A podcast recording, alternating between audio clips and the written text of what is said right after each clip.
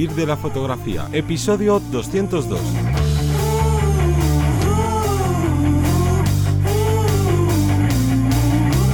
Bienvenido o bienvenida al podcast que te enseña a vivir de tu pasión, es decir, vivir de la fotografía, donde semana tras semana te traemos todo lo relacionado con el mundo fotográfico como negocio, ya sea esa parte de marketing, de búsqueda de clientes, de posicionamiento online, de cuánto cobrar y bueno, un largo etcétera. Me voy a presentar, yo soy Johnny Gómez y conmigo y contigo tienes a Teseo Ruiz. Hola, buenas. El tema que vamos a tratar en este episodio en particular es esto de firmar las fotografías. ¿Es algo bueno? ¿Es algo malo?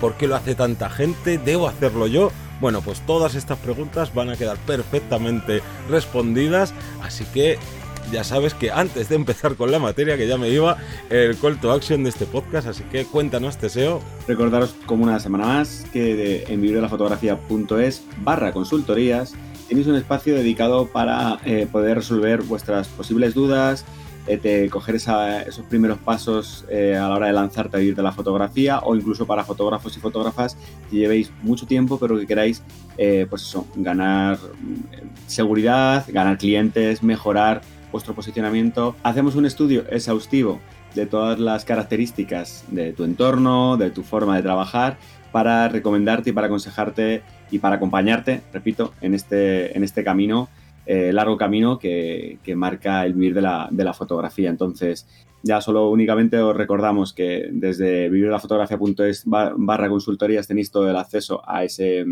a, esas posibilidades, además de la academia, pero eso lo dejamos para otro día, ya que siempre destacamos en la parte de la academia. Vamos a, a quedarnos ahí y bueno, vamos ya con el tema. Claro, vamos a ir como analizando cada uno de estos mitos por los que la gente firma sus fotografías y vamos a mm. ver qué, cosas buenas tienen o qué cosas malas. La primera y una de las básicas es porque todo el mundo lo hace o en este caso porque mucha gente lo hace. Y claro, cuando tú estás empezando, sobre todo en, ¿no? en, esa, en esa primera fase, pues terminas imitando lo que hace el resto. Entonces, claro, pues ya sean otros aficionados, otros profesionales, ves que firman las fotografías y dices, hey, pues yo tendré que hacer lo mismo. O a lo mejor piensas, si esta gente que yo sigo y tienen éxito o tienen tantos seguidores, que, ojo, tener muchos seguidores y tener éxito tampoco siempre va ligado ni va de la mano, pero bueno, si a esta gente le va bien y firma sus fotografías,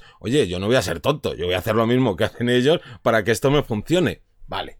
Este es el pensamiento, pero vamos a ver ahora la realidad. La realidad es que que alguien haga eh, o que mucha gente haga algo no quiere decir que esto sea bueno. ¿Vale? Eso es lo primero. Pero es que aunque realmente a esas personas que hagan esa técnica, ese, en este caso, firmar sus fotografías, puede que les funcione, pero ojo, que les funcione a ellos tú no puedes, por ejemplo, seguir a una fotógrafa artística así muy dark y que, bueno, y que tiene una comunidad detrás gigantesca o que trabaja para las mejores revistas y demás y decir, ay, pues voy a copiarle esta técnica o veo que en redes sociales hace esto o que su web es de esta manera porque es que mira qué bien le va. Y es como, ya, pero tú a qué te dedicas? ¿Eres fotógrafo de bodas? Pues entonces no le imites. Analiza si acaso qué es lo que hace, pero no tiene por qué funcionarte. O el caso más habitual, al final, si tú estás empezando, ¿de quién te fijas? Normalmente, aparte de fijarte en históricos de la fotografía o fotógrafas que sean muy punteras a día de hoy, de quien más te, digamos, te fijas es en formadores. Y a la hora de formar, no tiene nada que ver que a la hora de conseguir clientes que paguen por tus fotografías. Entonces, oye, pues pensemos primero, ¿qué está haciendo esa persona? Si está haciendo o quiero hacer lo mismo que hace esa persona, oye, pues a lo mejor sí puedo imitarle ciertas técnicas. Pero aunque tú quieras hacer lo mismo y llegar a ese mismo punto que tiene esa persona, si tú estás empezando y esa persona lleva 5, 10, 15 años, no puedes imitar sus técnicas. Entonces, que haya esa, ¿no? dentro de todo este compendio, que haya gente que firme sus fotografías, no quiere decir que a ti te vengan bien. Y luego, eh, otro mito, otro gran mito que tenemos, que es el mm, yo firmo las fotografías para que no me las roben. Vamos ir un montón, hay un montón de, de, matices, vamos a tenerlo aquí. Primero, que no nos roben. Vamos a eh, contar la cantidad de millones, de millones y millones de fotografías que hay y que se fijan en la tuya para que te la roben es algo complicado. Mm, a mí me ha pasado, eh, tengo compañeros que les han pasado lo de que te roben la foto, que la, tomen sin permiso, porque parece que robar es como, que también es robar, ¿no? La misma definición, pero eh, que la tomen sin permiso eh, de forma consciente o inconsciente, bueno, pero ya de primeras es muy, muy, muy difícil que tomen esa fotografía y que la utilicen tal cual para, para un elemento. ¿Qué puede pasar? Claro que sí. De hecho, mm, yo tengo un compañero que estuvo en la India haciendo fotografías y eh, a las semanas o al mes o algo así le mandó otro compañero que fue, otro amigo, oye, mira, he visto tu fotografía con la marca de agua en el restaurante eh, que donde estaban comiendo, no sé si era el Taj Mahal o algo así, o él las tiró por allí cerca y entonces se veía con la marca de agua. Entonces, el hecho de me pongo la marca de agua para que no te lo roben eh, puede ser un error, porque eh, directamente te la van a robar con marca de agua. Hay en muchos sitios que les da igual la marca de agua. Al fin y al cabo, serán más chapuceros, más cutres o más, más simples y les da igual que se vea la marca de agua a la hora de utilizarlo. Entonces, eh, como digo, ¿voy a poner la marca agua para que, no me roben la fotografía? Bueno, pues ya yo tengo varios ejemplos, como digo, que, que contrastan eso. Y luego, además, ya hay software especializado para poder borrar esa marca de agua de una forma, a menos que lo, pongas de esto que se pone súper repetido, de forma irregular, que ya no te lo ponen eh, en hilera, ¿no? Seguido, que el propio software te lo hace para que no te lo puedan robar, no te lo puedan, entre comillas, no te lo puedan modificar, ¿no? Entonces, la realidad es que eh, quien te quiera robar una foto, te la va a robar. O sea, el que quiera hacer un, guardar como o una captura con el propio móvil y luego con un software especializado ampliar la resolución de esa captura de la pantalla que he hecho, bueno, hay mil opciones de borrar las marcas de agua o incluso eh, dejarlas, bueno, pero darles más resolución. Entonces, la mayoría de las veces es que ni te enteras. De hecho, hay páginas que te permiten subir esa imagen y, buscarla, ¿no? Eh, tener una referencia. Pero en un uso normal o general, es muy raro que te, que, eso, que, te le vayan a robar la foto y la vayan a utilizar de forma que se lucren mm, con ello. Claro, yo, por ejemplo, aquí lo primero que digo es de, eh, tú has contado un caso, yo podría contar otros casos, por ejemplo, eh, para que veáis hasta eh, qué tipo de gente eh, utiliza fotos con marcas de agua. Hace bien poquito aquí en España un periódico, juraría que un periódico deportivo, pero bueno, puede que me lo esté inventando, un periódico de los más famosos utilizó una imagen sacada de una agencia de stock de fotos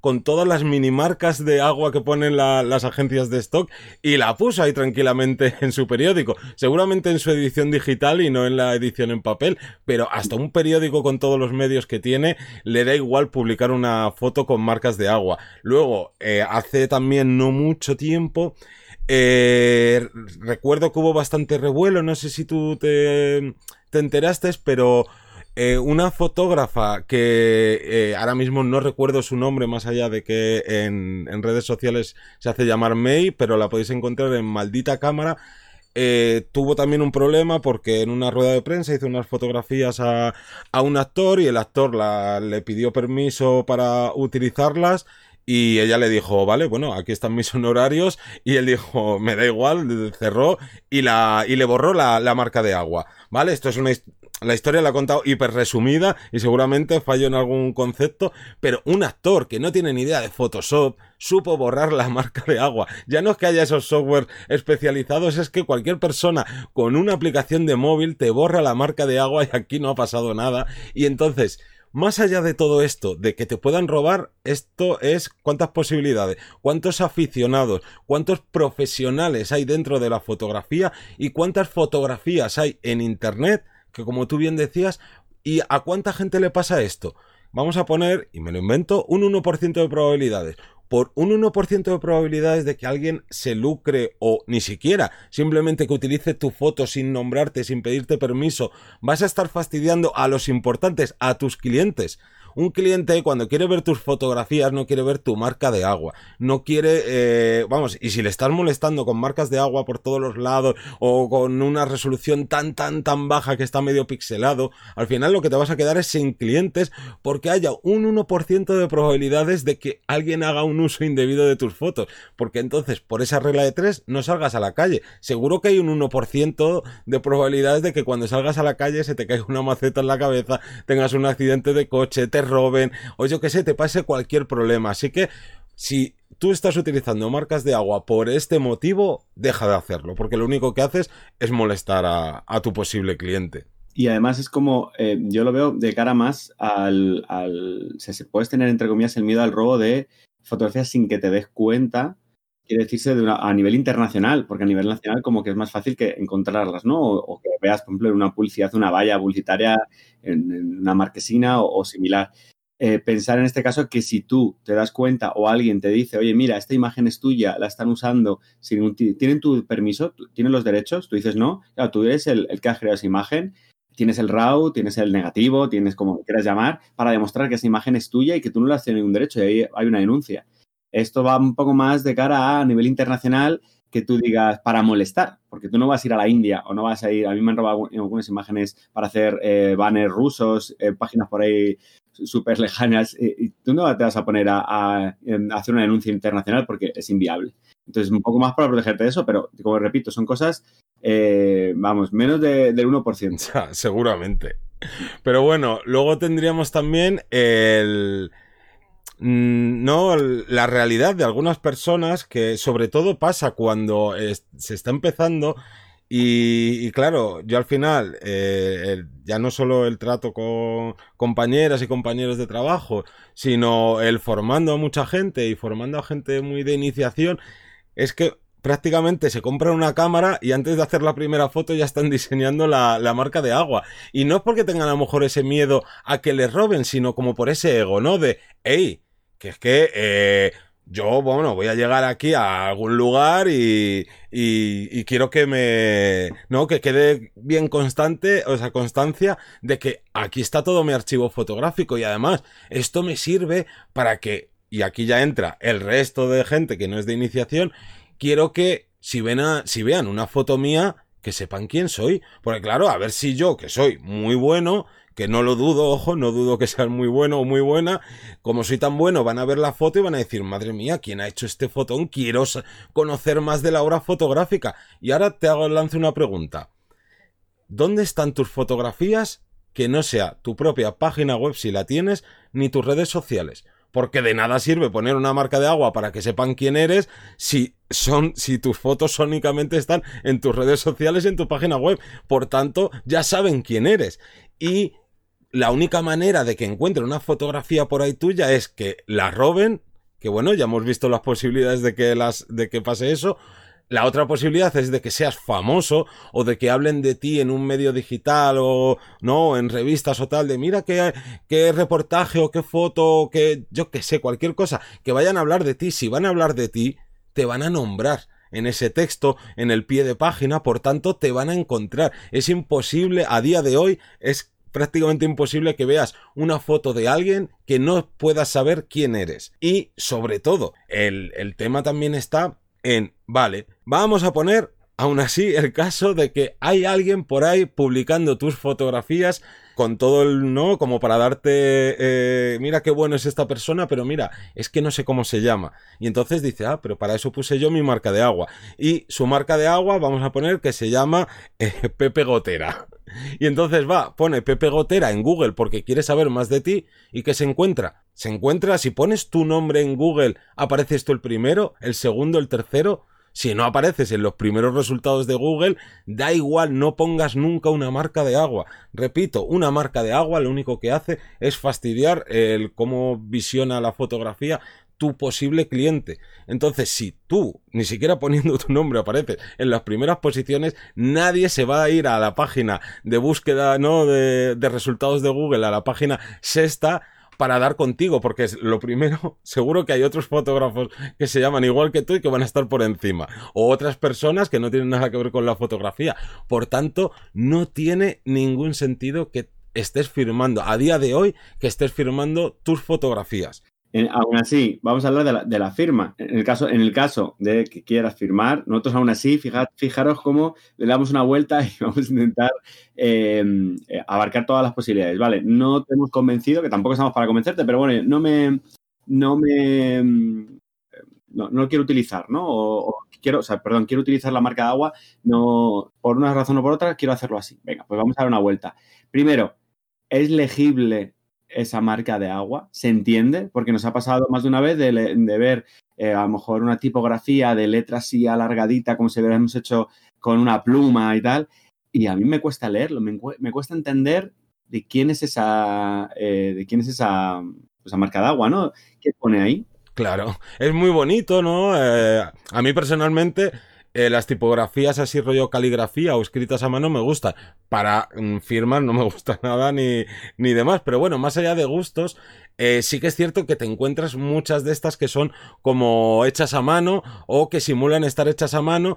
¿Y qué pasa? Que es que prácticamente no son legibles. Y a esto le sumamos que por norma general la marca de agua se pone pequeñita, pues es que no se entiende. Y además vamos a esa otra parte. Da igual que utilices estas tipografías como hechas a mano o no. A lo mejor para no molestar el visionado de esa fotografía, pones la marca de agua tan pequeña que luego cuando la vas a ver en un móvil, por ejemplo, que es donde realmente el 70% de usuarios del mundo eh, visitan Internet a través del móvil, pues a lo mejor es que no la ven. Y aunque intenten hacer zoom ahí en la pantalla, o depende de dónde la veas, no puedes hacer zoom.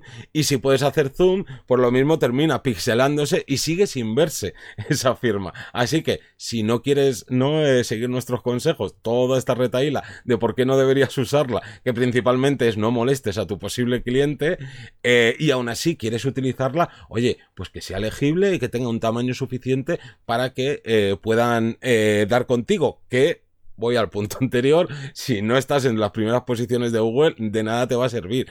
En el único caso que podemos pensar que, quizás pueda venir bien una, no una marca de agua, sino en el que puedan ver tus fotografías sin saber quién eres, es que hagas a lo mejor una exposición conjunta con otras personas.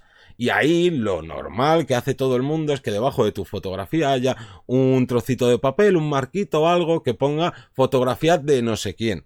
Y vale, eh, ahí sí, obviamente, porque es conjunto, entonces no está tu nombre ahí en la exposición. Pero ojo, aquí digamos que vamos a mejorar esta experiencia. ¿Para qué vas a poner solo tu nombre si volvemos a lo mismo? Si pones tu nombre y no apareces en los primeros resultados, nadie te va a encontrar. Pues en vez de solo poner tu nombre, ¿por qué no pones también un código QR que es súper fácil y que cuando alguien eh, utilice este código QR le lleve directamente a tu página web o a tus redes sociales si no tuvieras página web? Es mil veces más eficaz esto a la hora, ojo, de... Eh, fotografías en papel, ¿vale? En exposición y sitios así. Es mil veces más óptimo esto que no el ala. Majete, yo ya te he dicho mi nombre y ahora te toca a ti buscarme y a ver si tienes ganas de buscarme, si me encuentras o yo qué sé. Yo creo que sería una opción eh, para rematar el podcast eh, que dejarais algún comentario de la gente, sobre todo fotógrafos y fotógrafas que a día de hoy seguís utilizando la marca agua por si hubiera algún punto más, algo, algo a destacar, incluso que queramos un poquito de debate sobre ello, ya que creo que es interesante también eh, que, los que utilicéis marca de agua eh, mostréis un poco eh, el por qué, si os ha venido bien, tal, bueno, como siempre, ver diferentes puntos, puntos de vista. Así que nada, solo queda despedirnos, pero no sin antes agradecer a toda la gente que se suscribe a los cursos, a todos los que nos escucháis día tras día, bueno, semana tras semana en Apple Podcast, en Spotify, en Evox y en todos los podcasters que cada día, que cada día hay más y que nos escuchamos el próximo lunes a las 7 de la mañana. Un saludo. Hasta luego.